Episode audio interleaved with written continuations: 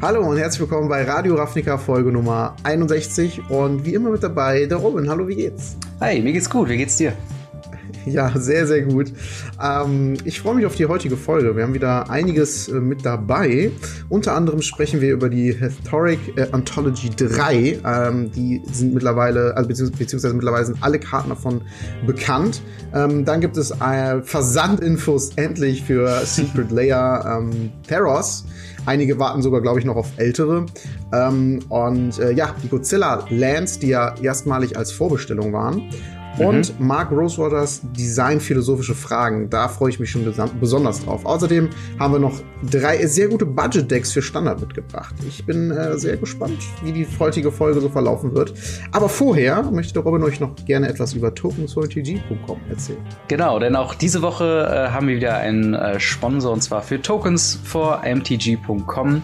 Äh, der Platz, wo ihr online eure Lieblingstokens euch bestellen könnt von äh, sehr, sehr guten Künstlern, die äh, sehr, sehr schöne Artworks machen, halt eben für diese Tokens. Neben Tokens findet ihr dann noch sowas wie ja, Spielmatten und anderes, äh, ja, Apparel, also Zusatzzeug zu Magic the Gathering. Und äh, jetzt wird es noch sehr interessant für Zuhörer von Radio Ravnica, also ihr. Äh, ab einer Bestellung von über 10 Euro könnt ihr mit dem Insert, äh, also mit dem äh, Bonuscode Radio Ravnica 1 äh, einen Manga-Kraken-Token und mit dem Code Radio Ravnica 2 einen Toon-Kraken-Token bekommen. Das Ganze ist äh, zeitlich exklusiv und nur über so einen Code, wie ihr ihn über uns bekommt, äh, auf der Seite von tokens4mtg.com äh, zu erhalten. Äh, danke fürs Sponsoring, tokens4mtg.com. Und äh, ja, ich glaube, dann können wir schon ins erste Thema hüpfen. Ja, äh, Historic Anthology 3. Genau. Alle Karten sind mittlerweile bekannt. Wir hatten ja vorher schon mal kurz drüber gesprochen. ähm, da wurden so ein paar Karten angeteasert. Äh, jetzt, ist, jetzt, jetzt meine Frage an dich. War, war das schon die Creme de la Creme, die uns da angeteasert worden ist? Äh, so scheint es zumindest. Also es sind so ein paar Konzepte, wo wir uns vielleicht nachher noch drüber unterhalten können, was das vielleicht für die Zukunft für Standard bedeutet. Aber so der Rest ist dann, ehrlich gesagt, nicht so die ganz großen Brecher. Also ich kann ja mal, mal so grob durchgehen, was wir so ähm, dann haben. Also die Sachen, mhm. die schon ähm, äh, bekannt ge äh, oder die schon bekannt waren letzte Woche, war Phyrexian Oblit Obliterator, ähm, den wir ja schon besprochen haben letzte Woche und natürlich äh, Ulamog The Ceaseless Hunger. Das waren die zwei großen von quasi Tag 1. Ja, der Rest ist, wir haben äh, ein bisschen mehr Cycling Support, das passt ja jetzt gerade zu Ikoria sehr gut. Ähm, aber auch viele, ja, also wir haben sowas wie Momentary Blink, ähm, oder Chainer's Edict, was gewissen netter Effekt ist zu haben, gerade gegen Hexproof und unzerstörbare Kreaturen. Aber wir haben schon quasi diesen Edict-Effekt in Lilianas, ähm, wie heißt es denn? Lilianas Triumph, glaube ich. Äh, wo auch quasi für zwei Mana der Gegner ein ähm, Kreatur opfern muss. oder? Ne, Defeat war aus Amonkhet. Oder aus, aus, aus, aus Devastation. Ja. Ähm, ja, was ich meine, war auch Sword the Spark, dieser Cycle von äh, den. Ach so, ja, das ist der, das ist der Win, dann stimmt. Genau. Ähm, und ich meine, der hätte auch den Effekt Target Player Sacrifices a Creature. Hier natürlich noch die Upside, in Anführungszeichen, für sieben Mana. Kann man das Ganze flashbacken. Ähm, genau dasselbe halt wie Devil's Play oder Raw of the Worm ähm, und Silent Departure. Also ein ganzer Cycle von Karten, die jetzt vom Power Level her also das sind keine Karten, die man in anderen Formaten bisher so gesehen hat. Also es sind jetzt nicht die großen Flashback-Karten wie sowas wie ähm, äh, Faithless Looting oder sowas, ähm, was da, glaube ich, meine erste Wahl gewesen wäre. Der Rest, wir haben so ein Cycle von Legendary Enchantments in den Shrines, die, ähm, ja, ich weiß gar nicht von welchem, von, von Eternal Masters und von Champions von Kamigawa. Ähm, da kamen die ursprünglich äh, her. Ich bin mir unsicher, ob die auch in dem Standard damals Play wirklich gesehen haben, aber Enchantment Support ist ja allgemein immer so eine Sache, ähm, die ganz äh, nett ist. Äh, genau, zum Thema Cycling haben wir äh, Gem Pawn Incinerator, ähm, dann äh, Gurm Pawn Paloofa, äh, Crosang Tusker und Tectonic Reformation. Das ist das Einzige, was ich tatsächlich äh, noch irgendwo mal äh, gesehen habe. Aber ich meine hauptsächlich aus dem äh, Limited von Modern Horizon. Ähm, und äh, ja, das ist halt, ist es ein bisschen schwierig irgendwie zu greifen. Also vielleicht noch interessant wäre Mazes End, äh, eine alternative Win-Condition in dem Moment, wo man zehn verschiedene Gates quasi ins Spiel gebracht hatte. Ist natürlich ganz nett mit den äh, Ravnica Allegiance und Gilden von Ravnica Sets, wo ganz viel ähm, Guildgate Support quasi drin ist, um sich das so rauszusuchen.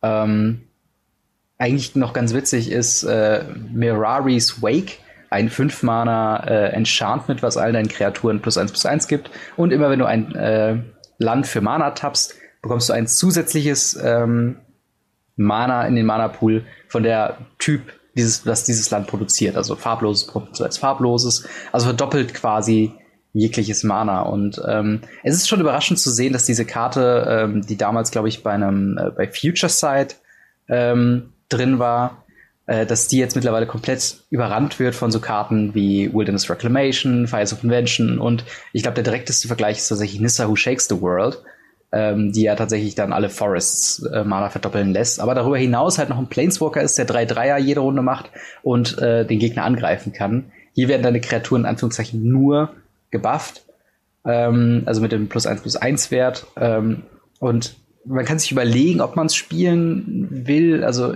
so aus dem ersten Moment heraus, wenn man ein grünes und ein 5 Mana äh, äh, sucht, würde ich da glaube ich doch eher zu Nissa irgendwie tendieren.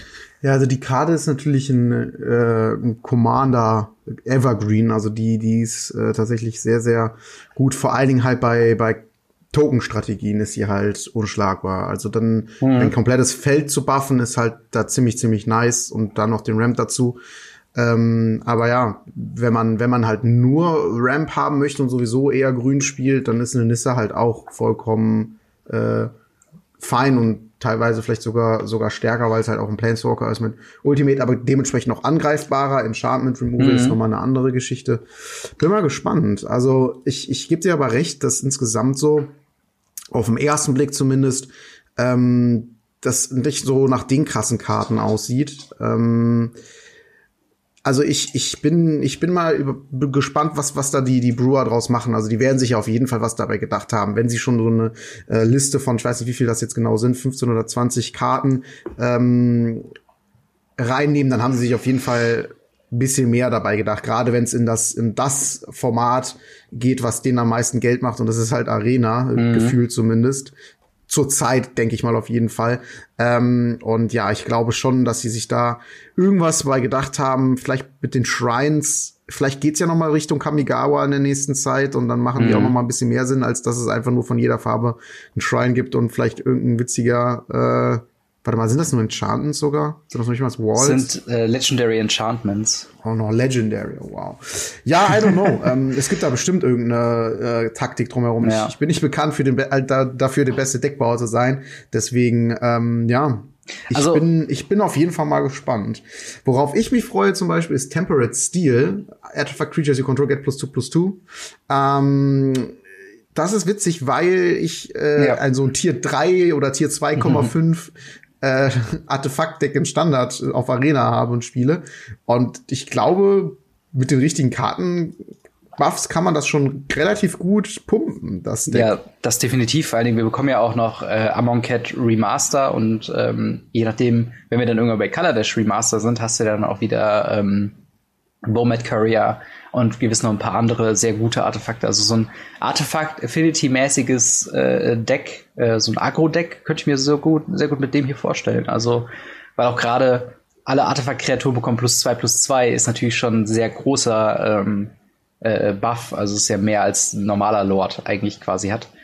Ähm, von daher auf jeden Fall mal interessant, was da alles bei rumkommt. Ähm, tatsächlich noch ein anderer Punkt, den ich noch anspringen äh, wollte, ist, äh, gerade eben diese Remasters. Also vielleicht ist ja auch diese Anthology diesbezüglich auch schon ein bisschen downgegradet, weil ähm, man ja schon im Hinterkopf hat, okay, wir wollen auf Pioneer umrüsten, wir wollen so langsam Karten reinbringen, die ähm, ja eben für dieses Format legal werden oder legal sind äh, und sich so rückwärts vor, also so rückwärts weiterarbeiten.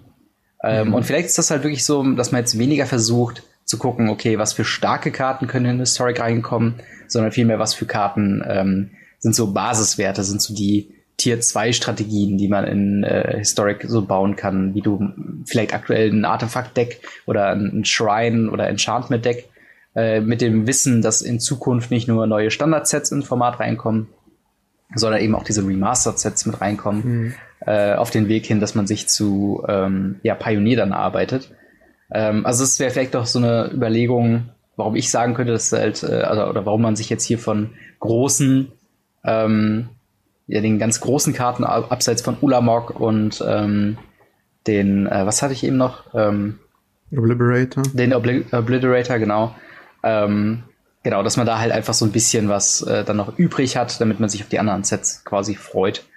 Ähm, ja, aber äh, ist es denn was? Ist es eine Sammlung von Karten, die für dich äh, 4000 Gems oder 2500 Gold äh, auf der Magic Arena denn wert ist? 25.000 Gold, oder? Was habe ich denn gesagt? 2500. Ach so, nee, äh, 25.000 Gold, ja, genau. ähm, ja, also ich meine, ich habe es ja schon das letzte Mal so angeteasert. Also wenn wenn es halt historic permanent halt wirklich kommt mit einem Ranked, ähm, ist sowas für mich auf jeden Fall interessant. Das Problem ist mittlerweile, dadurch, dass ich viel äh, Limited spiele, ähm, habe ich nicht mehr so viele Gems und nicht mehr so viel Gold, was ja. ich früher mal echt gehortet habe. Mal gucken, ob ich es mir kaufen werde. Ich weiß es noch nicht. Ich denke wahrscheinlich eher nicht. Ich habe mir die ersten drei, äh, die ersten zwei ja auch nicht geholt und mhm. dann werde ich mir wahrscheinlich dann doch eher einfach Wildcards investieren, wenn ich denn äh, mir daraus irgendwas bauen möchte. Wird wahrscheinlich eher darauf hinauslaufen. Ich bin genau. mir noch nicht zu 100% sicher. Genau, das ist tatsächlich auch was, was man nicht vergessen darf. Man kann all diese Karten auch ganz normal mit Wildcards quasi holen.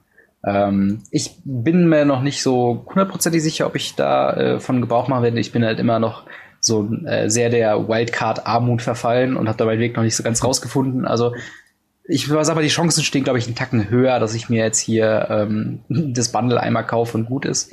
Äh, aber so richtig äh, super excited über äh, die Sammlung von den äh, 27 Karten bin ich da jetzt tatsächlich nicht. Aber ich bin mal gespannt, vielleicht heißt das ja auch, dass wir Flashback wieder in einem zukünftigen Standard-Set bekommen. Oder dass wir, ähm, ja, wirklich, wie du schon meintest, mit Kabigawa vielleicht einen neuen Cycle von Shrines, von zweifarbigen Shrines oder sowas kriegen. Mhm. Ähm, ich meine auch nicht mal unbedingt, äh, ja, also dass wir Shrines bekommen, aber ich, ich also ich glaube, ich hoffe einfach, ähm, dass es nochmal nach Kamigawa geht. Ich glaube, das war einfach meine Hoffnung. ja, also wer weiß, vielleicht, ähm, vielleicht ist es ja tatsächlich dann irgendwann soweit. Ähm, würde mich auf jeden Fall auch freuen, weil ich habe ja die Original Kamigawa-Sets nicht wirklich mitbekommen. Und hm, ja, ähm, mir genauso. So ein bisschen dieses äh, japanische angehauchte oder chinesische angehauchte finde ich tatsächlich schon ganz äh, interessant auf jeden Fall. Ja, würde, wollen wir dann weitergehen äh, zu den Versandinformationen von den Secret Layers?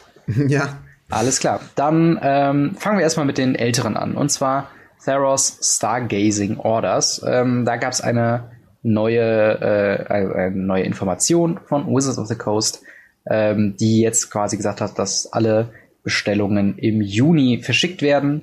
Ähm, das Ganze natürlich aufgrund der Covid-19-Pandemie, dass das logistisch alles etwas problematisch war, gerade dass diese ja noch aus äh, Amerika kommen und dann von dort aus eben nach Europa und in die Welt verschickt werden müssen. Ähm, in den nächsten drei Wochen, so heißt es hier, äh, wird es quasi mehr präzisere Angaben geben. Und äh, dann wird es auch nochmal eine neue News geben. Das Ganze wurde gepostet äh, von Supreme MTG im äh, Magic TCG äh, Subreddit. Und ähm, ja, ich, hast du dir damals äh, Theros Stargazing bestellt? Ich glaube, ohne jetzt weiter drüber nachzudenken, glaube ich, dass ich ähm, mir nur das erst allererste Bundle geholt habe mhm. und danach nicht mehr, weil es mir einfach zu viel war und ja. äh, für mich oft auch zu irrelevant. Also das Theros hätte ich, äh, also den Theros Drop hätte ich mir vielleicht geholt, ähm, aber auch da war das dann auch wieder zu viel Geld. Also ich, ich so viel mhm. Geld habe ich jetzt nicht, dass ich sagen kann, ich hole mir jetzt alle Produkte, die so auf den Markt kommen. Und ähm, es war mir dann einfach zu viel. Also ich habe, es gab auch mal eine Umfrage dazu, wie oft wünscht ihr euch Secret Lair? habe ich halt angeklickt einmal im Jahr. Mhm. So um Weihnachten rum, klar, da, da kann man sich das mal schenken lassen oder man beschenkt sich selber. Aber jeden Monat oder mehrfach im Monat holy moly, es ist ja. einfach zu viel. Das, das, und dann sieht man halt noch dazu, dass sie in, wirklich in Verzug kommen, äh, jetzt natürlich auch durch die Pandemie. Äh, aber ich meine jetzt nicht nur in Verzug von Versand, sondern auch von der Qualität der Karten. Ich hatte selbst bei meinen, bei der allerersten Bestellung hatte ich ähm, ja ein paar Probleme mit meinen Karten. Also die waren auch nicht so hundertprozentig fein und mhm. es ist halt einfach schade. Ne? Ja, gerade der Punkt, den, äh, den finde ich dann schon sehr störend, vor allen Dingen, weil ich dann auch äh, Geschichten gehört habe, dass sich dann der Support äh, anstellt, die zu refunden und so weiter, wenn man halt wirklich nachweisen kann, okay, die sind in keinem ak zu akzeptierenden Zustand. Also die sehen einmal aus wie Pringles-Chips äh, oder haben irgendwie weiße Ränder, als ob die gerade aus Revised kommen oder so, weil sie schon so abgenagt sind. Also es sind alles so Sachen, wo ich dann denke, nee, da kann man jetzt nicht argumentieren, dass man sagt, okay, nee, das ist halt äh, irgendwie eine andere Produktline, das refunden wir nicht. Ähm, andere äh, Stories auf, auf ähm, äh, im Reddit unter anderem oder im, ich glaube, MTG Finance Reddit sogar, haben dann äh, beschrieben, dass äh, quasi eine komplette Bestellung verloren gegangen ist und dementsprechend dann drei Collectors Booster denen geschickt wurde, sozusagen als äh, ja hier, wir können euch jetzt nicht das Geld zurückgeben, aber hier habt ihr drei Premium-Produkte in dicken Anführungszeichen ähm, wo sich dann auch der, der Typ, der das bekommen hat, so aufgeregt hat, okay, super, ich habe jetzt hier für fast 80 Euro Secret Layers bestellt und ich bekomme drei Collectors Booster. Ja. Und das ist, geht halt meiner Meinung nach gar nicht. Ähm, nee. Vielleicht ein Schritt in die richtige Richtung könnte sein, äh, dass wir die Ankündigung bekommen haben, dass die Godzilla-Länder, äh, die auch schon bestellbar waren, ähm, dass die jetzt innerhalb von Europa äh, ja abgehandelt und versandt werden. Ähm, was, also das Ding ist, ähm, der Link, der da, glaube ich, äh, hinzugefügt äh, wurde, der funktioniert nicht mehr, also von dem Tweet. Deswegen kann ich jetzt, und ich habe auch keine anderen weiteren Informationen gefunden. Ich nehme mal an, das bedeutet, äh, dass diese Karten in äh, Europa auch hergestellt werden. Ähm, und das wäre ja zumindest schon mal gut, weil allgemein die Pressen oder die Kartenpressen in Belgien haben ja einen besseren Ruf als die in Amerika. Und vielleicht. Deutlich. Das ja, ist genau. so krass. Äh, das ist mir letztens nochmal aufgefallen, wie krass hoch die Preise in Amerika sind. Die haben ja ein etwas anderes System. Also wir haben ja wirklich, kriegen die Karten fast zu dem gleichen Preis wie die Großhändler, die, äh, beziehungsweise wie die, es gibt ja quasi die Großhändler, mhm. äh, die Distributoren, die das an die ähm, ja, anderen Händler, also an die, die Online-Shops und sowas weitergeben. Und fast den Preis, den der Online-Shop bezahlt, haben wir als Verbraucher mit vielleicht ein, zwei, drei Euro Aufpreis. Ähm, und das ist in Amerika irgendwie ganz anders. Und deswegen sind die bei uns günstiger und haben eine bessere Qualität. Das ist etwas, da komme ich einfach nicht drauf klar. Ja. Das ist vor allen Dingen, also. Jedes Mal, wenn dann solche Produkte aus Amerika kommen, wie früher noch die Bundle, mittlerweile kommen die ja auch aus Europa. Mhm. Und äh, jetzt halt die Secret Layer, denke ich mir so, Alter, ja. Kein Wunder, dass ihr euch über das Curling und sowas beschwert. Das ist halt bei uns nicht so ein großes Thema.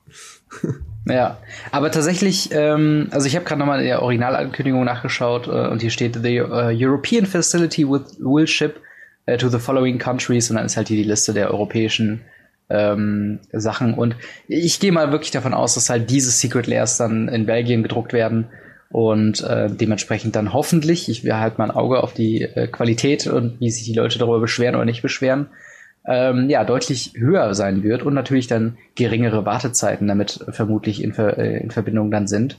Ähm, ja, allgemein Secret Layers, ähm, ich finde es, also, also wie hat sich deine Meinung noch weiter irgendwie verändert seit dem äh, ursprünglichen ähm, Release von den Sets? Äh, ist hier das jetzt, also, ich sag mal, so bist du okay damit, ohne dass du dir die selbst kaufst, oder ist es tatsächlich mittlerweile so ein Punkt, wo du denkst, okay, das nervt dich jetzt mittlerweile wirklich und du hast da eigentlich keinen Bock mehr drauf.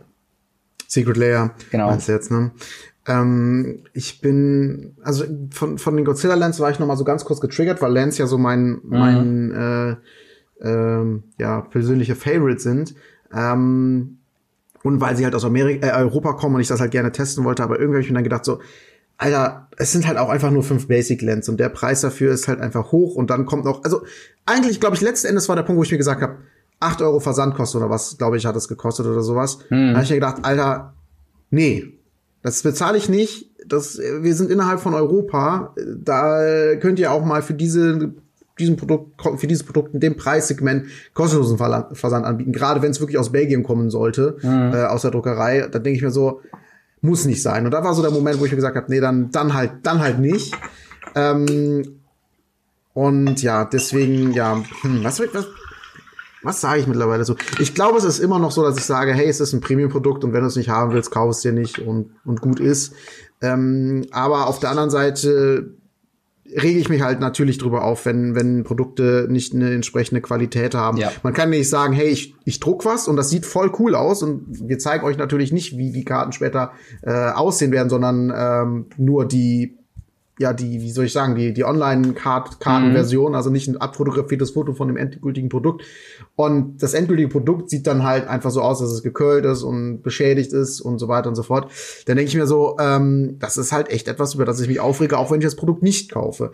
Die Sache ist natürlich, jetzt wo es aus Europa kommt, bin ich mal gespannt. Vielleicht ändert sich da ja wirklich was für uns und dann ähm, ja, wäre mir das auch eigentlich wieder egal und dann würde ich auch wieder auf dem Standpunkt sein, hey, es ist ein Premium-Produkt, wenn du es nicht haben willst, kauf es dir nicht. Ähm, genauso sehe ich das ja jetzt momentan. Ich kaufe es mir jetzt halt momentan auch nicht. Und ähm, ja, gut. Hm. Ich hoffe natürlich, dass sie dann nicht anfangen, zu viele Produkte auf den Markt zu werfen und das dann nicht funktioniert äh, mit, mit anderen Produkten. Ähm, zum Beispiel bei Theros fand ich es halt sehr schwierig, dass in den Collectors Boostern äh, so viele von diesen Constellation-Karten drin waren, beziehungsweise dadurch, dass es nicht so viele verschiedene gab äh, und zwei Constellation-Karten oder Enchantment-Karten pro Collectors Booster drinne waren, hatte ich das Gefühl, du hast ein Display aufgemacht und hattest halt schon irgendwie von diesen ganzen Uncommons ein Playset.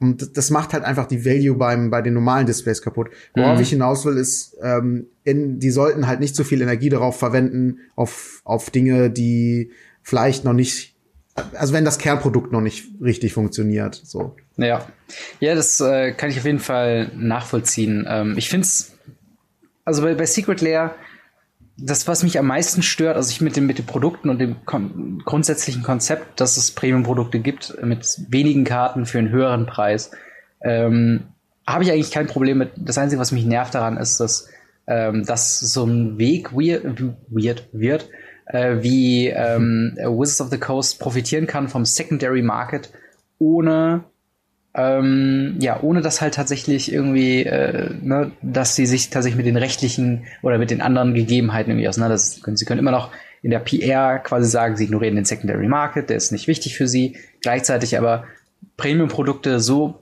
pricen oder, oder mit dem Preis so versehen, dass es sich gerade so lohnt, also meistens so 10% mhm. günstiger sind als irgendwie der gebrauchte Markt. Also bei, bei Bitter Blossoms ähm, äh, vom, vom ersten Bundle aus da konnte man es, glaube ich, sehr gut sehen, was, glaube äh, so 10 oder 20 Prozent unter dem eigentlichen Gebrauchtmarkt war. Und im Endeffekt haben sie sie mit diesem Secret Lair Bundle äh, äh, Bitter Blossoms einfach so direkt an die Leute verkauft. Äh, ein ähnliches Ding ist es bei den äh, Secret Lair Ultimate Edition Fetchländer. Die wären auch nicht so hoch im Preis gewesen, wenn ja. äh, Fetchländer halt nicht super teuer sind. Ja, wir haben jetzt Top-Künstler und jeder Künstler, äh, jedes Artwork ist ein anderer Künstler und ja. dann machen wir das in so einer einen Aktenkoffer mit Plastik noch drumrum. Als ob das bei den Godzilla Lands nicht auch so wäre. da haben die ja sogar ja. auch die fünf Künstler ja nochmal extra. Äh, also es macht überhaupt keinen Sinn. Also man kann es nicht wirklich. Ähm also es ist halt wirklich, also wenn man nicht gerade auf den Kopf gefallen ist, sieht man halt wirklich, okay, äh, das kostet so und so viel, rechnen mhm. wir zusammen äh, und dann gucken wir das, was natürlich noch ein bisschen besonderer machen. Das muss ja irgendwie rechtfertigbar sein, der Preis. Mhm. Und dann äh, hauen wir das raus und haben halt eine viel höhere Gewinnmarge. Ja, und das, das ist so ein bisschen das, wo ich halt denke, dass das, das ist keine gesunde Richtung, in die Wizards of the Coast steuert, vom, vom Abgreifen des Secondary Markets, ohne, ohne ihn wirklich wahrzunehmen. Äh, und ich bin halt gespannt, wie weit das halt noch geht. Ob man halt wirklich dann äh, Secret Lair Evergreens hat von irgendwelchen äh, ja, seien es irgendwelche Schockländer oder sowas, die dann konstant für einen festen Preis verfügbar sind für alle Leute. Oder ähm, irgendwelche Playables oder irgendwie ein Playset Thoughtseize kostet dann so und so viel. Und ähm, ich mag nicht, dass das quasi bedeutet für Wizards of the Coast, dass sie gar nichts am Secondary Marktpreis verändern müssen. Also warum muss man Fetchländer quasi oder andere Karten, äh, ich will mich nicht immer an den Fetchländer irgendwie festbeißen, äh, aber sagen wir jetzt zum Beispiel mal irgendwie ein Thoughtseize, müssen wir den Thoughtseize wirklich ähm, reprinten, wenn wir auch von dem hohen Preis profitieren können, indem wir anstatt 40 Euro pro Thoughtseize eine 30 Euro Variante über Secret Lair anbieten. Ähm, und das scheint sich in, im längeren Verlauf mehr für Wizards zu lohnen, als tatsächlich das Format oder, oder Magic einigermaßen günstig zu halten. Und das ist so ein bisschen der, der größte Kritikpunkt, den ich an Secret Lair habe. Ähm, neben der Tatsache, dass es ja ja dann äh, von der von der Qualität so ein bisschen ausbaufähiger äh, sein könnte, äh, auf jeden Fall. Also ich bin mal gespannt, wie sich das weiter verhalten wird und vor allen Dingen, wann so eine Secret Lair kommt, auch von den regulären, wo man irgendwie sagt, okay, das Ganze wird, ähm, das Ganze nimmt gerade überhand und das wollen wir jetzt nicht mehr. Ja, also es ist, es ist immer noch ein heiß diskutiertes Thema, Secret Layer. Ich finde die Grundidee nicht schlecht, aber die Umsetzung finde ich halt noch nicht gut. Und es ist dieses typische Try and Error von, von Wizards. Mhm. Wir gucken mal, ah, es kam ganz gut an, dann machen wir das jetzt monatlich. Ah, naja, schaffen wir nicht so ganz. Ja. Und ähm, müssen wir mal wieder ein bisschen zurückfahren und so. Das ist so, hm. Also ich weiß nicht. ist halt für so eine große Firma gefühlt. Mhm ist, ist Try and Error irgendwie nicht das richtige äh, System, finde ich. Aber nun gut. Ähm, ich hoffe halt einfach, dass die Qualität stimmt und dass, dass der, der Rhythmus für mich ein bisschen äh, besser wird und dann ähm, kaufe ich mir vielleicht auch noch mal das ein oder andere Produkt. Mal gucken. Ja. Okay, dann gehen wir mal zu äh, Mark Rosewaters designphilosophische Fragen. Ähm, und zwar, er hat das immer betitelt mit äh, Inquir Inquiring Minds Want to Know. Und dann äh, die erste Frage, die er in dieser Serie quasi geschickt hatte, war ähm, What do you think uh, of the world of Ikoria? Und ähm, da gab es die Antwortmöglichkeit, it's great, it's good, it's okay, I don't like it. Und darunter auch viele Kommentare, die tatsächlich in diesem Fall sehr interessant sind, weil Mark Rosewater auch persönlich ähm, damit antwortet. Aber vielleicht mal kurz gesagt, was findest, wie findest du denn die Welt von Ikoria, von dem, was du jetzt äh, mitbekommen hast. Äh, ich habe tatsächlich auch an der Umfrage teilgenommen und ich habe mit It's Good geantwortet. Mhm. Ähm, ich finde, ich finde, Ikoria ist schon schon ein, ein, cooler Plane. Also die haben sich da wirklich Gedanken gemacht mit den Monstern und wie äh, können wir Monster erschaffen und wie wie soll das Ganze aussehen und sowas. Also ich finde es immer ganz okay. Äh, äh, ganz gut umgesetzt, also wirklich, wirklich solide ähm, gemacht, wie die, wie die sich Welten halt überlegen. Ähm, Womit ich irgendwie ein Problem hatte, war mit Vivian in dem, in dem Set. Mhm. Ähm, und mit dem Trailer hatte ich Probleme, weil ich, der Trailer ist für mich auch immer so das Aushängeschild des Sets, weil das mir halt Lust auf das Set machen soll. Und ähm, ja, ich habe mich auch ein bisschen mit der mit der Story beschäftigt und da war halt, wo mir wo mir Vivian halt irgendwie nicht so gut gefallen hat da drinne und ähm, ja, insgesamt habe ich irgendwie das Gefühl, so, so der erste Eindruck, so mein Bauchgefühl hat einfach gesagt, es ist nicht das krasse Set, wie zum Beispiel damals für mich War of the Spark war, mhm. aber es ist auch wirklich, ist es gut, es ist solide. Ja. Also es ist jetzt, es ist nicht, es ist nicht schlecht, definitiv nicht. Ja, ich äh, bin da, glaube ich, in einem ganz ähnlichen Territorium. Also ich habe auch angeklickt, it's good. Äh, zugegebenermaßen habe ich es auch mehr auf die äh, auf, auf das Design des Sets als, als solches quasi äh, fokussiert. Ähm, aber also gerade mit der Welt von Ikoria, also von von der Lore-Perspektive und von dem Plane und was man damit machen kann, wirkt es schon sehr äh, und ich glaube, das ist halt zwangsläufig die Art und Weise, wenn man äh, Set by Set vorgeht und nicht mehr in Blöcken denkt, ähm, dass es sehr unterentwickelt wirkt. Also ähm, es wirkt halt wirklich wie so eine, äh, also Ikoria wirkt so ein bisschen wie eine Bierdeckelbeschreibung von Ikoria. Also es sind große Monster und es sind Monsterjäger und es sind ein paar Menschen da. Ähm, aber es ist nicht mehr diese, diese komplexe Struktur, wie es vielleicht bei Ravnica ist, wo du Gilden hast und es ist eine Stadt, äh, eine Stadtplane äh, und es gibt verschiedene Funktionen von den verschiedenen Gilden und du weißt, welch, welche Gilde steht was.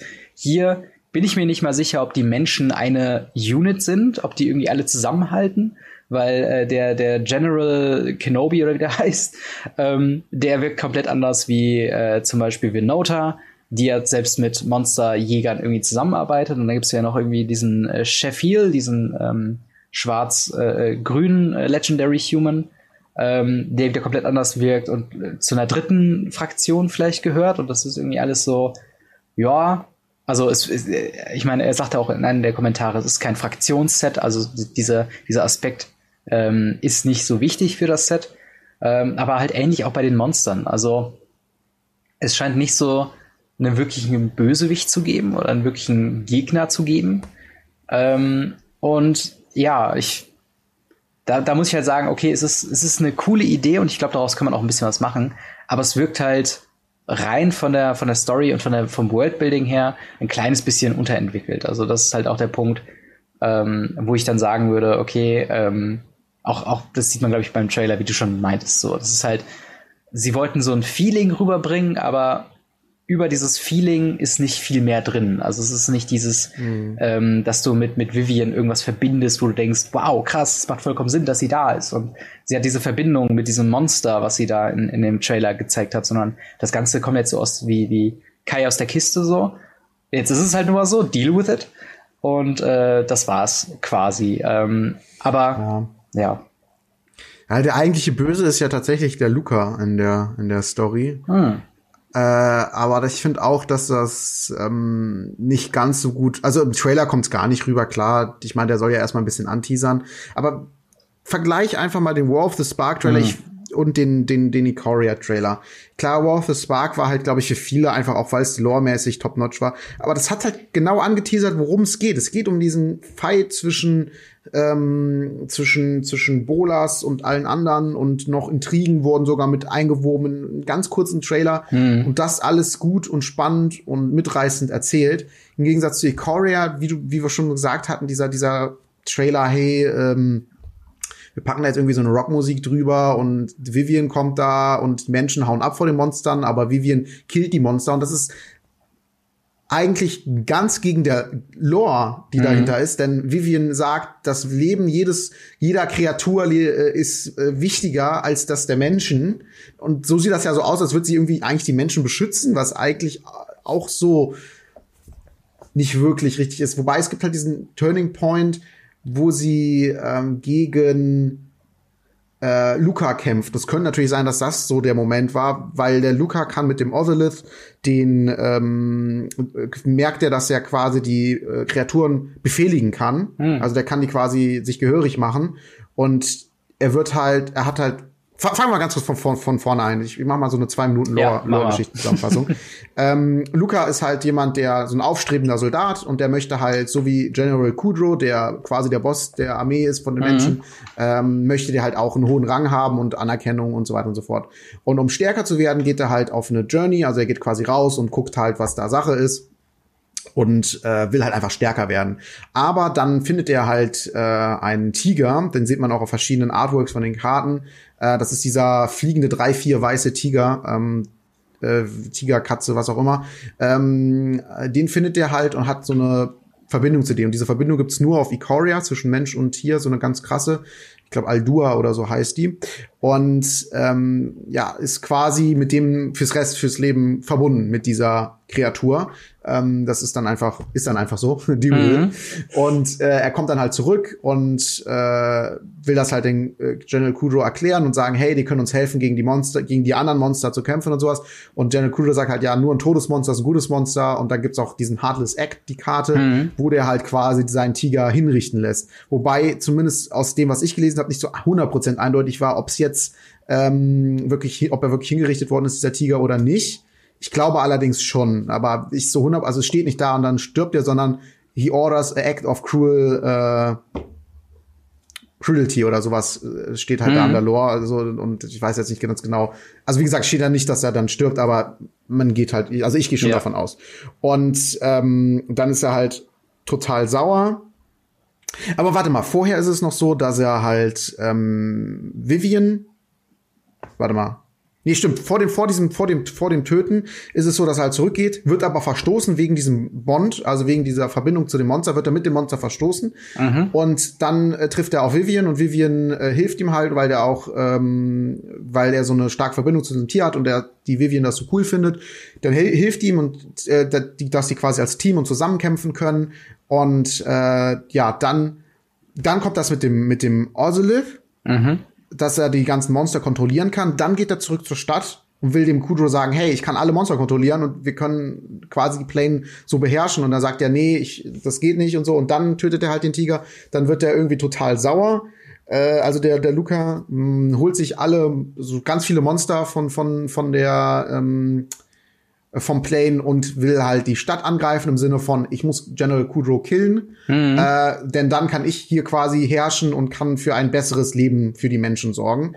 Und weil er halt irgendwie die, die Monster so in den Krieg führt, ähm, und die so für sich kämpfen lässt und die halt quasi alle sterben, ähm, sagt die Vivian alles klar, äh, das geht so nicht und hilft den Menschen, glaube ich. Das könnte dieser Moment sein, den wir im Trailer sehen, wo die Menschen fliehen und Vivian kommt und gegen das Monster kämpft. Das könnte dieser Moment sein.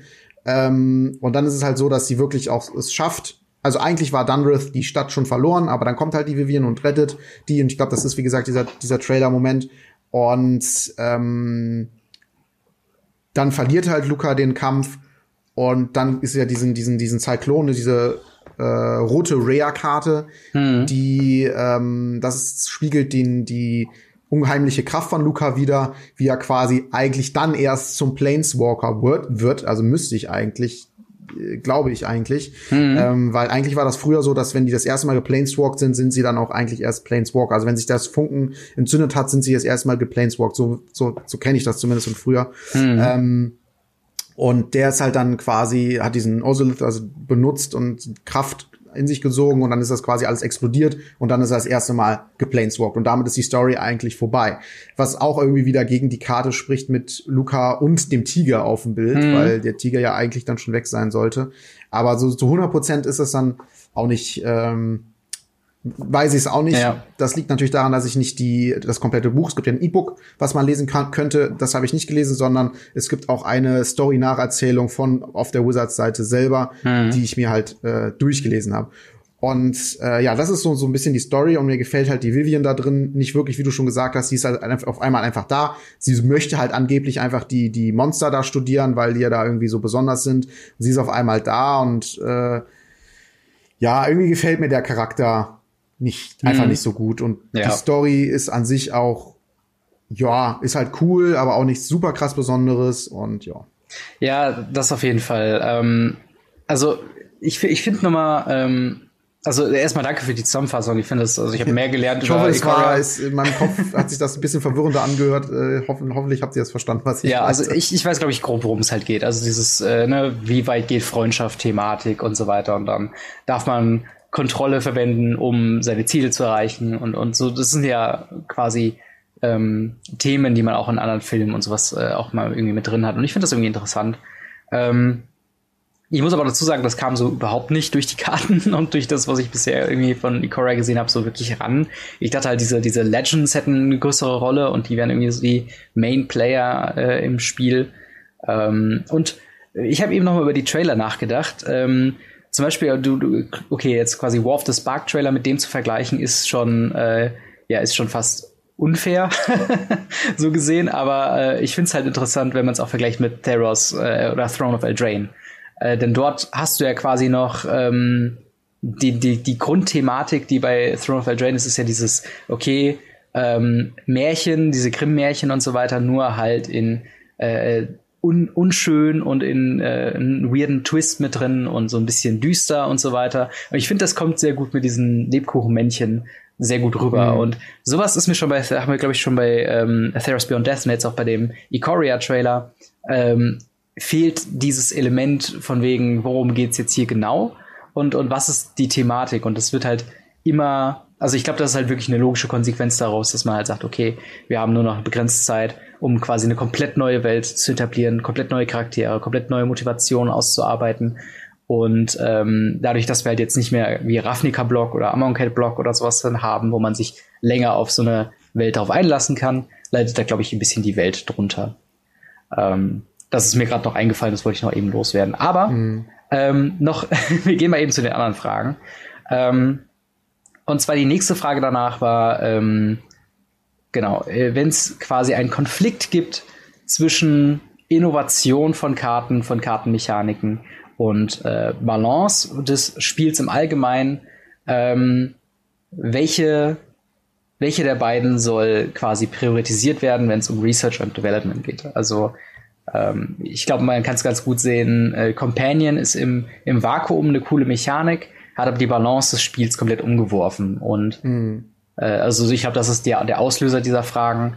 Ähm, wie, wie stehst du denn zu der Frage? Was würdest du da sagen? Ja, also momentan würde ich auch eher sagen Balance. Also ich glaube, ich glaube, das Problem, was die haben, ist, wenn so ein Set rauskommt, was halt einfach nicht so stark ist, wie früher das ganz normal war, dass einfach mal ein stärkeres Set rauskam, dann kam mal wieder ein schwächeres Set raus, dann geht auch oftmals die Lust bei vielen Leuten flöten, weil man sich so sagt, so, ja, das neue Set, das neue Core-Set ist irgendwie nicht so interessant, also sind ja keine guten Karten drin, warum, warum soll ich das überhaupt spielen? Dann setze ich da mal aus und, ach, dann interessiert, und dann interessiere ich mich vielleicht für das nächste Set schon gar nicht mehr, äh, oder, ja, das ist halt, glaube ich, ein, ein richtig, richtiges äh, Problem, ähm, da die, sag, sag ich mal, die, die, ja, die Balance zu finden zwischen Balance im Set und eine Innovation äh, rauszubringen, die halt neue Spieler dazu bringt, das, das cool zu finden, dass da viel drüber geredet wird, ähm, dass Le Leute wieder dazukommen. Und ich glaube, das ist extrem schwierig. Momentan sind wir aber an einem Punkt, wo sie es wirklich übertrieben haben mit den Companions. Und äh, ich sagen würde, ja, das ist halt irgendwie blöd. Also einerseits wir hatten mal vor längerer Zeit mal drüber gesprochen, dass sie äh, Strategien rausbringen. Zum Beispiel kommt dann Human Support oder keine Ahnung. Immer wenn eine neue Thematik rauskam, war das Tier 2. Niemals Tier 1. Und jetzt haben sie halt eine Mechanik rausgebracht mit Companions und die ist halt Tier 1. Also was ich damit sagen möchte ist, dass immer wenn die früher was rausgebracht haben, war das so fürs Pre-Release nice, also für, für Limited cool und äh, halt für Küchentisch irgendwie ganz cool. Äh, aber so wirklich ähm, competitive sind viele Strategien dann nicht mhm. gewesen.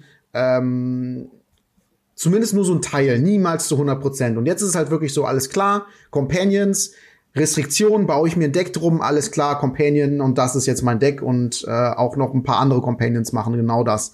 Und ähm, das ist halt so eine Sache, wo ich, wo ich sage, es wird dann halt einfach too much, wenn man das Gefühl hat, das komplette Spiel bis hin zu, zu Vintage wird umgeworfen mit jedem neuen Set. Mhm. Das ist halt einfach so wie für mich halt momentan, muss ich natürlich ehrlich sagen, die Newbie-Sicht von mir auf Yu-Gi-Oh! ist. Mhm. Ähm, weil das ist halt so das Gefühl, was ich kriege, wenn ich, wenn ich immer, ich lese mal so ein bisschen bei Facebook mit und wenn da Leute diskutieren, das interessiert mich halt so ein bisschen, um auch bei anderen TCGs auf dem Laufenden zu bleiben. Und viele Leute, die halt auch von Yu-Gi-Oh! zu Magic wechseln, sagen halt einfach, es kann halt nicht sein, dass, wenn ein neues Set rauskommt, alles andere über den Haufen geworfen wird und ja. äh, meine Karten ich einfach nicht mehr benutzen kann. Und bei, bei Yu-Gi-Oh! gibt's ja, glaube ich, nicht, wenn ich es richtig weiß, nicht verschiedene Formate, sondern es gibt halt ein großes Format und wenn da halt was Neues rauskommt, also da eine neue Innovation da ist, was halt eigentlich mit jedem Set passiert, dann kannst du dein altes Deck zwar noch spielen, aber äh, nicht mehr benutzen, weil es halt nicht mehr gut genug ist, zumindest nicht mehr competitive. Mhm. Und bei Magic gibt's halt immerhin noch verschiedene Formate, was das Spiel natürlich an sich erstmal für Einsteiger komplexer macht, aber interessanter, weil man halt die ganzen alten Karten noch irgendwo benutzen kann und äh, wo sie halt noch sinnvoll sind. Und ähm, wenn das jetzt halt auch mit Magic passiert, muss ich sagen, verliert Magic für mich halt sehr, sehr viel an, an dem, was Magic halt für mich ausmacht. Und das ist halt einfach ein kontinuierlich gut durchdachtes äh, Spiel im, im, Sinne von guten Mechaniken, äh, guten Regeln und äh, halt viel, viel, viel Spaß, was das halt mit sich bringt. Hm. Und ähm, ich weiß, dass es schwer ist, als R&D-Team da zu sagen, alles klar, wir müssen gucken, dass dass einerseits die Leute, die sowieso Kernspieler sind, weiterhin bedient werden und das Spiel Balance behält. Und auf der anderen Seite müssen wir gucken, dass es aber auch neuartig und schön ist, sodass jedes Set für sich steht und interessant ist. Und das ist halt der Punkt, wo ich sage, macht mal bitte weniger Secret Layer oder nehmt das Geld, was ihr mit Secret mhm. Layer verdient und investiert es halt bitte dahin. Und wenn, wenn ihr zu wenig Menschen habt, ähm, stellt mehr Leute ein. Und wenn das auch nicht funktioniert, dann müsst ihr halt gucken, dass ihr euer Kernspiel auf die Reihe bekommt. Und das ist halt nur, wenn eine super Balance zwischen äh, Balance im, mit dem Spiel ähm, entsteht und Innovation trotzdem noch da ist. Es muss ja nicht dann mhm. so, ein, so, ein, so, ein, so ein Set sein, wo du so gar keinen Bock drauf hast. Ähm, aber das ist halt auch nicht meine Aufgabe und ich, ich bin ja auch nicht der Leiter eines Multimillionen-Unternehmens. Ähm, ja. Deswegen, ja, es Guckt mal, dass ihr euer Kernspiel auf die Reihe bekommt. ja, das stimmt. Wobei ich da vielleicht noch sagen würde, ich glaube, ähm, das sind tatsächlich verschiedene Sektoren. Also ich glaube, die Leute, die sich überlegen, mit Secret Layer und was für eine Karte man da irgendwie reinbringt, ich glaube, das ist ein deutlich einfacher Job und es wird von anderen Leuten gemacht, als die, die gerade am neuen Hauptset arbeiten. Ja, ähm, nichtsdestotrotz werden ja dafür Ressourcen aufgewandt. also Geld, natürlich. Personal und ja.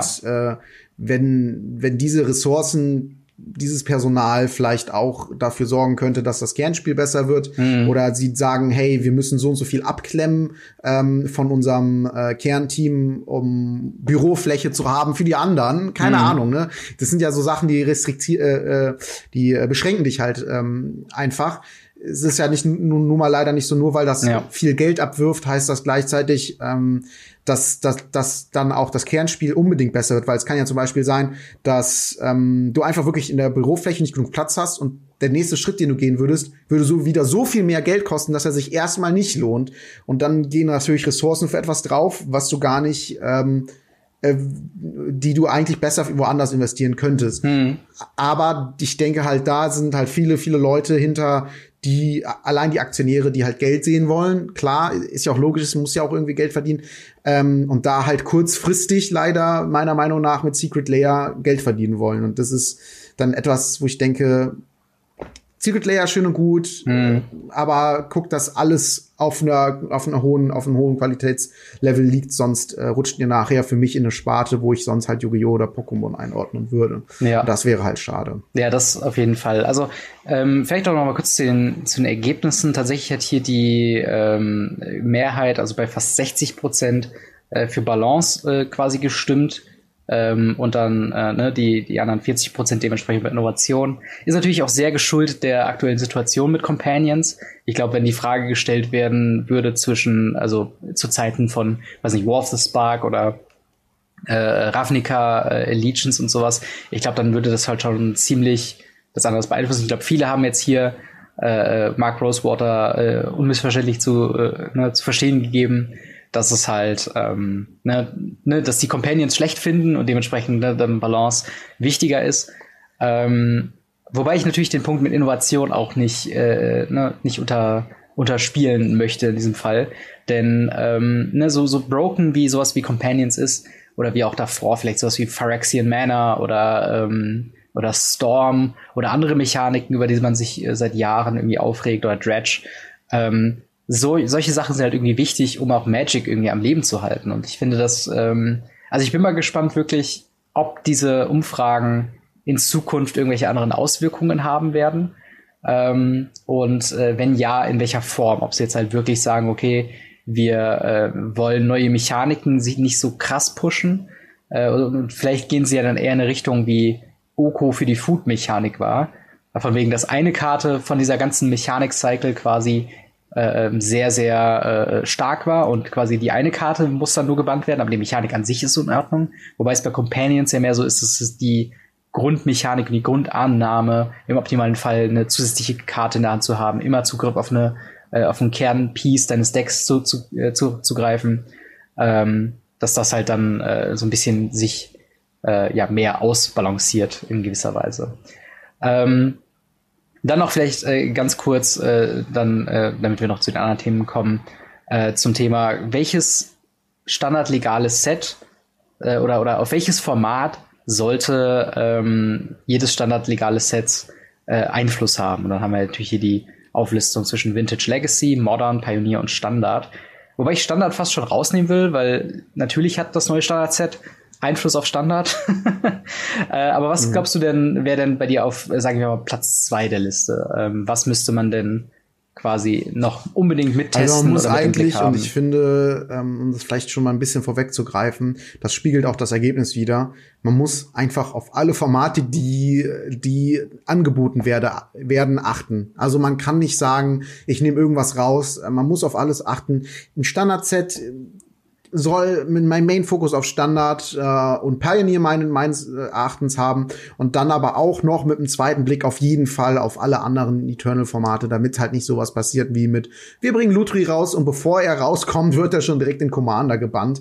Also sowas darf eigentlich nicht passieren. Es ist natürlich ein Riesenkartenspiel und ähm, da den Überblick zu behalten ist recht schwierig. Aber ähm, ich finde, jedes Set hat durchaus, also jedes jedes Format hat durchaus seine Daseinsberechtigung mhm. und äh, sollte auch dann dementsprechend behandelt werden. Also ja. Mhm. Also ich sehe das tatsächlich ein bisschen anders. Ich würde ähm, die die die das Balancing oder oder die wie wie du ähm, Balancing priorisierst würde ich auf jeden Fall von der, ähm, von der Beliebtheit und von dem äh, ausmachen, was du mit dem Format vorhast. Deswegen hätte jetzt zum Beispiel ähm, ja sowas wie Modern Pioneer vor mir definitiv Vorrang vor Legacy und Vintage. Ich meine, ne, so ein paar Sachen wie bei den Companions oder auch bei Underworld Breach, das wären so Punkte gewesen, wo ich sagen könnte, okay, nur wenn man die Karte liest, kann man sich schon denken, dass das in älteren Formaten für Chaos sorgt und dann würde man auf jeden Fall noch mal, oder dann würde ich, äh, wenn ich in der Situation wäre, vielleicht auch schon denken, hm, wollen wir da vielleicht nicht doch irgendwie eine Regelung finden, dass das irgendwie nicht äh, die Formate komplett zerstört.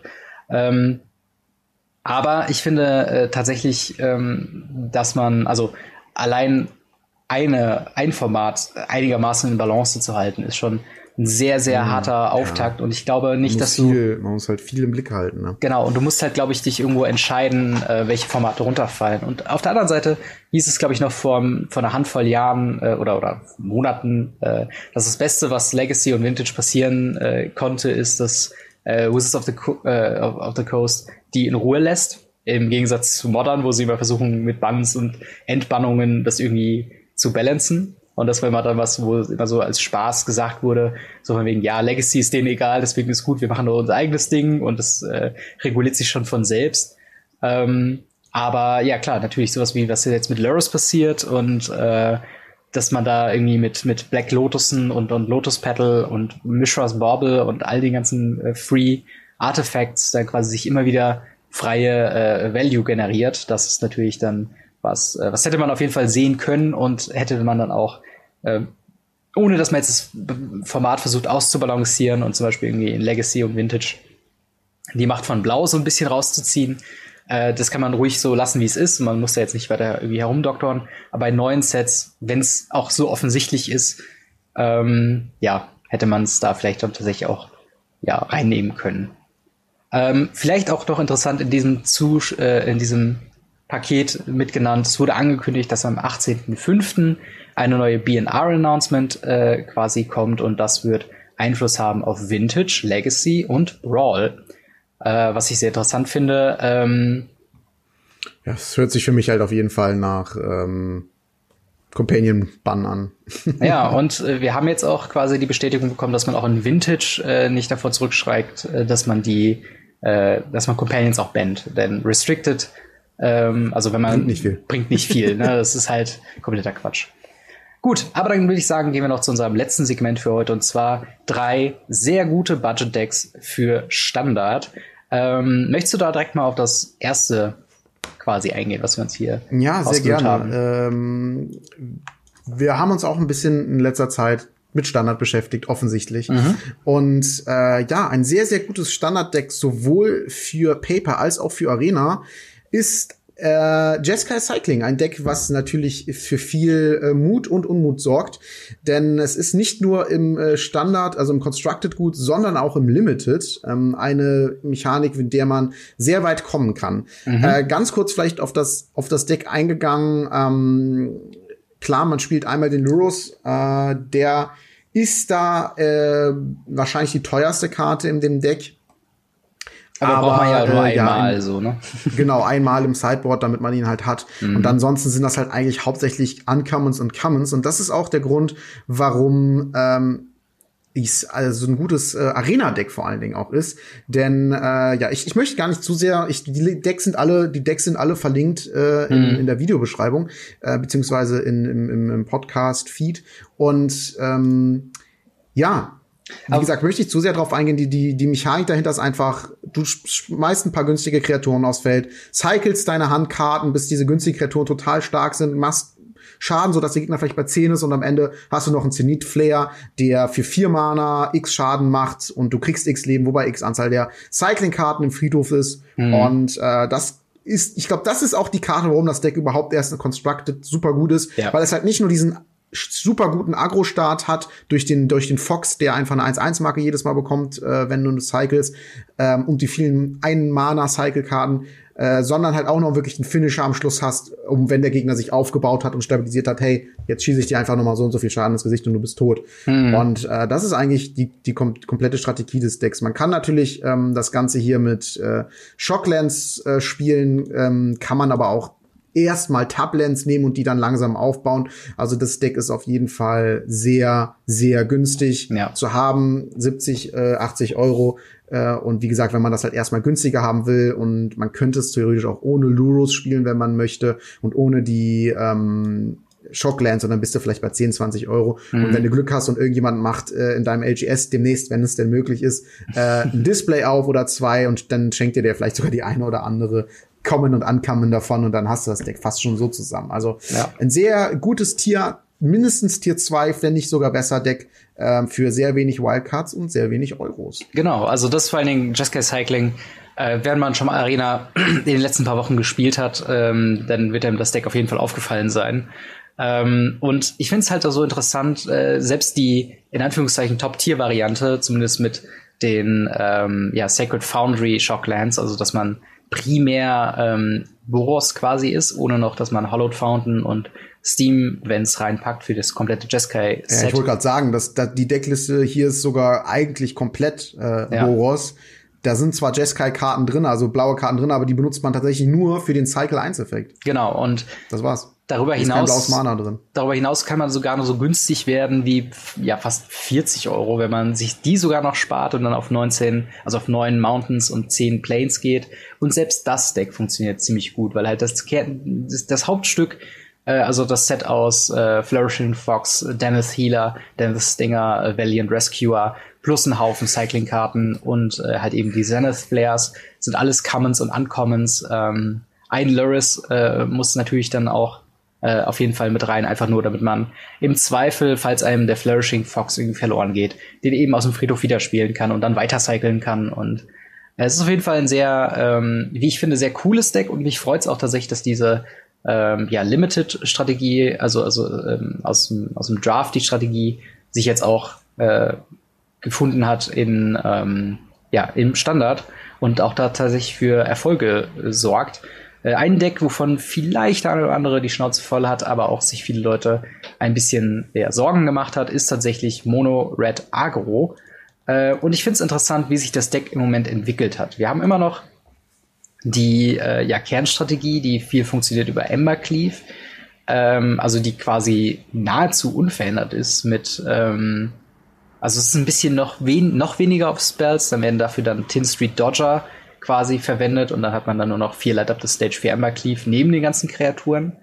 Ähm, äh, also die Strategie funktioniert immer noch mit kleinen Anpassungen, falls ihr da euer Mono-Red-Deck habt, äh, immer noch ohne Probleme. Ich spiele es selbst auch noch und überrenne ziemlich, ziemlich viele Decks ziemlich consistently und das hat mich auf jeden Fall auch überrascht. Eine andere Richtung, die man gehen kann, ist mit Obosch, äh, The Prey Piercer, ähm, der ja dann dein Deck äh, nur auf ungerade ähm, Mana-Kosten quasi aufteilt und dort ist man dann ein bisschen eher auf dem, ähm, hier, wie heißt das nochmal? Äh, Cavalcade of Calamity Plan. Ähm, oder, was ich auch sehr interessant finde, Heraldic Banner, was äh, aller Kreaturen von einer gewissen Farbe plus 1 plus 0, 0 gibt. Ähm, und dann halt ganz viele One-Drops mit Fervent Champion, Grim Initiative, Scorch Spitter, Tin Street Dodger, natürlich dann Anax, äh, Bone Crusher Giant und Phoenix of Ash. Das ist quasi das Kreaturenpaket neben Obosch. Äh, und dazu halt ähm, dann äh, entweder Heraldic Banner oder ähm, hier Cavalcade of Calamity. Und äh, das funktioniert tatsächlich ebenfalls ziemlich gut. Also äh, auch da, äh, dieses äh, Set kostet hier gerade so irgendwas um die 30 bis 40 äh, Euro. Tatsächlich äh, die teuersten Karten sind dann sowas wie Fervent Champion oder halt äh, Bone Crusher Giant, aber die waren ja gerade in dem ähm, Challenger Deck mit drin. Ähm, also da tatsächlich auch eine sehr gute Möglichkeit, ohne Ember Cleaves quasi auszukommen. Und äh, ja, wie ist denn deine Meinung zu Mono Red? Spielst du es noch oder hast du die Schnauze voll vom letzten Standard? Na, tatsächlich, tatsächlich bin ich ja momentan nicht so eine große ähm, Standard-Fan ähm, constructed, mhm. weil irgendwie, weiß nicht, ist irgendwie nicht momentan nicht mal ein Meta. Mhm. Und da ist es so, so, das ist so ein Moment, wo ich wieder so ein Mono-Red-Deck auspacke. Also muss ich ehrlich sagen, zurzeit spiele ich viel Mono-Red und Constructed, was einfach äh, daran liegt, dass ich die anderen Strategien einfach so ein bisschen Ah, ich weiß nicht. Es ist nicht so ganz mein, mein Playstyle. Ja, das kann ich auf jeden Fall nachvollziehen, dass das Ganze ähm, ja dann so ein bisschen nervig ist. Ähm, auf jeden Fall zwei Archetypen von Monored, die ich jetzt gerade beschrieben habe, äh, sind auch natürlich verlinkt Einmal quasi mit der Ember Cleave Variante und einmal mit einer Heraldic Banner Strategie. Und dann ein Deck, was ich, worüber ich mich sehr, sehr freue, dass ich das gefunden habe, habe ich äh, über Reddit, hat es, glaube ich, jemand im äh, Arena äh, Subreddit geschrieben. Und zwar Mono White Enchantments, dort wieder mit dem Commander Lyris of the Dream Den. Äh, und dann einem Kreaturenpaket von Allside of Life's Bounty, Ginger Brood und Healer's Hawk. Äh, dann acht Protection Spells mit God's Willing und äh, Karamitras Blessing. Und der Rest sind Enchantments wie zum Beispiel Glaring Aegis, Sentinel's Eyes, Solid Footing, All That Glitters und Sentinel's Mark. Äh, ist tatsächlich sehr interessant. Ähm, sowohl Glaring Aegis gibt 1 plus, 1 plus 3 und Sentinel's Mark äh, plus 1 plus 2, was die Toughness mehr boostet als die Power. Und man denkt sich so vielleicht, hm, bei einem Agro-Deck macht das denn so viel Sinn? Ja, denn wir haben ja auch noch Solid Footing, eine neue äh, Aura aus Ikoria, die äh, der Kreatur plus 1 plus 1 gibt. Und wenn diese Kreatur Vigilance hat, ähm, macht sie Schaden mehr durch ihre Toughness anstatt ihrer Power. Also das dann kombiniert, also ein Glaring Aegis mit einem Sentinel's Eye und dann Solid Footing, äh, was ja auch noch Flash hat dazu, also kann auch sehr schöne äh, Probleme dann sorgen im, äh, dem, in der Damage-Phase eures Combat Steps ähm, ist tatsächlich ein, ein sehr zu schwierig zu handelndes Paket für den Gegner. Und dann hast du halt noch diese ganzen Geschichten mit Luris, dass ähm, es gibt verschiedene Möglichkeiten, das auszunutzen. Zum einen natürlich, äh, dass du deine Kreaturen, sollten sie mal removed werden, wenn du kein Protection Spell da hast, ähm, removed werden, kannst du sie quasi wieder aus dem Friedhof spielen. Dann gibt es noch einen ganz netten, äh, ja, wo du den Gegner quasi komplett aus dem Spiel auslocken kannst mit Allside of Life's Bounty, den du ja für einen Mana opfern kannst, deinem Kreatur Schutz gibst und den dann am deinen selben Zug, also in deinem Zug dann wieder mit Luris spielen kannst. So kannst du quasi deine Kreaturen immer schützen, sobald du genug Mana hast. Und ähm, das ist tatsächlich ein Deck, das habe ich jetzt die letzten Tage gespielt. Und es macht unfassbar viel Spaß. Ähm, deine Kreaturen haben äh, äh, ja fast aus Versehen noch Lifelink sehr oft dabei. Das heißt, andere Agro-Decks haben Probleme mit dir mitzuhalten. Und ähm, für die meisten ja, Ramp und, und, und Midrange-Strategien. Da funktioniert halt mit den ganzen Protection-Spells leider das Removen nicht so gut. Und äh, genau, Control-Decks, die, also da schlüpft das Deck so ein bisschen drunter, weil wir ausschließlich nur One-Drops spielen. Und es ist auf jeden Fall äh, ja ein Deck, was ich euch mal raten würde, auszuprobieren. Es ist wirklich ziemlich günstig. Äh, ich glaube, es braucht wirklich nur für Luris ähm, ein, eine Rare Wildcard und wenn man will, noch für Castle Ardenvales. Ähm, und halt dann für, äh, für Sideboard, aber da kann man ja bei Arena auch darauf verzichten im Zweifel.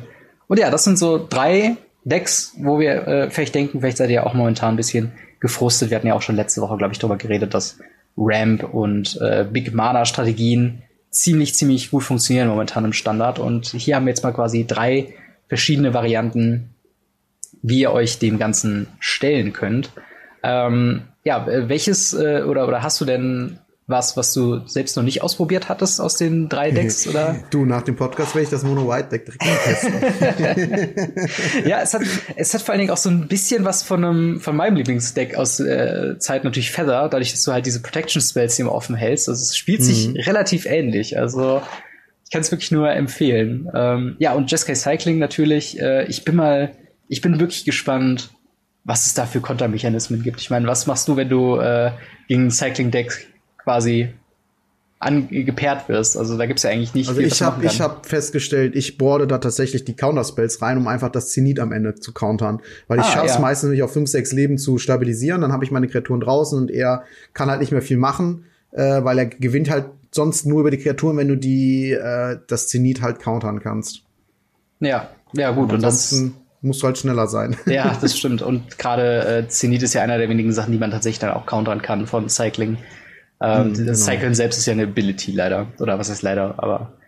Ja, ich bin auf jeden Fall mal gespannt. ähm, wenn ihr das eine oder andere Deck mal ausgetestet habt, dann äh, ja, lasst es uns gerne wissen, wie euch das gefällt und habt ihr andere Ideen für Budget-Strategien? Ähm, findet ihr Budget sollte immer eine, äh, vielleicht das ist nur eine Frage an dich, findest du, sollte immer solide Budget-Optionen in einem Format geben oder ist das eher so ein Also nice ich finde, have? da sollte nicht der Kernfokus drauf gelegt werden. Da gibt es momentan andere größere Baustellen, aber es ist auf jeden Fall immer eine nette Nebengeschichte, dass man halt sagt, äh, dass, dass es halt, dass es halt sowas gibt. Also ich kann mir halt gut vorstellen, so ein Deck auch einfach mal für Standard zu basteln. Gerade mit Lurus kannst mhm. du dir echt viele, mit, mit einem Lurus kannst du echt viele verschiedene Decks machen, zum Beispiel jetzt mit dem Cycling oder das Mono White. Und damit hast du schon die, die, den größten äh, Kostenpunkt direkt gesplittet. Und gerade so ein Lurus kann man auch schnell mal von einem Deck ins andere packen. Mhm. Also das finde ich jetzt nicht so schlimm wie, wie, wie vier Karten. Und ähm, das finde ich auf jeden Fall jetzt so gesehen ziemlich cool. Also ich, es gibt keinen cooleren Moment für mich eigentlich, gerade als in Papier in LGS zu gehen und äh, FNM zu spielen und meine ganzen Budget äh, beziehungsweise äh, ja günstigen äh, Standarddecks auszupacken, dass man wirklich jetzt mal die Möglichkeit hat, drei verschiedene hier zu spielen, mhm. die alle aber eigentlich solide sind, finde ich halt super cool. Also das ist schon echt nice. Ja, definitiv. Ich habe auch ich kann es kaum erwarten, ähm, da mal wieder in LGS zu gehen. Wenn es denn irgendwann mal soweit ist und es wieder sicher ist, dann äh, ja, auf jeden Fall eine äh, ne, ne coole Option, wenn man da so ein bisschen auch, gerade für neuere Spiele, die dann vielleicht von Arena zum ersten Mal in so einem Local Game Store sind. Und dann kann man aber sagen, hier für, äh, ja, entweder halt, wenn das Challenger Deck noch da ist, hol dir das Mono Red Challenger Deck, das kannst du noch spielen. Du kannst hier Jeskai Cycling bauen, hast du ein bisschen was anderes, außer einfach nur in your face attackieren mit äh, Kreaturen. Oder eben, wenn man so ein bisschen Combo-esker quasi spielt mit den Mono White Enchantments ähm, ja, finde ich auf jeden Fall ganz cool, dass es da die Option gibt, weil es hat sich zwischenzeitlich nicht so wirklich angefühlt, als ob dieses Standard ein, ein günstiges Standard werden könnte. Alles klar. Aber ich glaube, das bringt uns auch schon ans Ende von äh, dieser Woche Radio Ravnica. Äh, hier wieder der kurze Vermerk an unserem Sponsor der heutigen Folge, und zwar tokens4mtg.com. Wenn ihr auf der Suche seid nach einzigartigen Tokens für eure Decks, dann schaut da mal vorbei. Und äh, beim Checkout könnt ihr mit dem Code Radio Ravnica 1 ein Manga-Kraken-Token und mit Radio Ravnica 2 ein Toon-Kraken-Token bekommen. Das Ganze zeitlich exklusiv, nur über einen Code, wie wir ihn haben. Vielen Dank für Tokens, äh, für äh, an Tokens for MTG.com äh, äh, für das Sponsoring und vielen Dank an euch fürs Zuhören. Äh, lasst äh, uns an eurer Meinung teilhaben in den Kommentaren über Twitter, über alle anderen Social Media Links, die wir in den Beschreibungen haben. Und ja, bis zur nächsten Woche. Haut rein. Bis dann. Ciao. Ciao.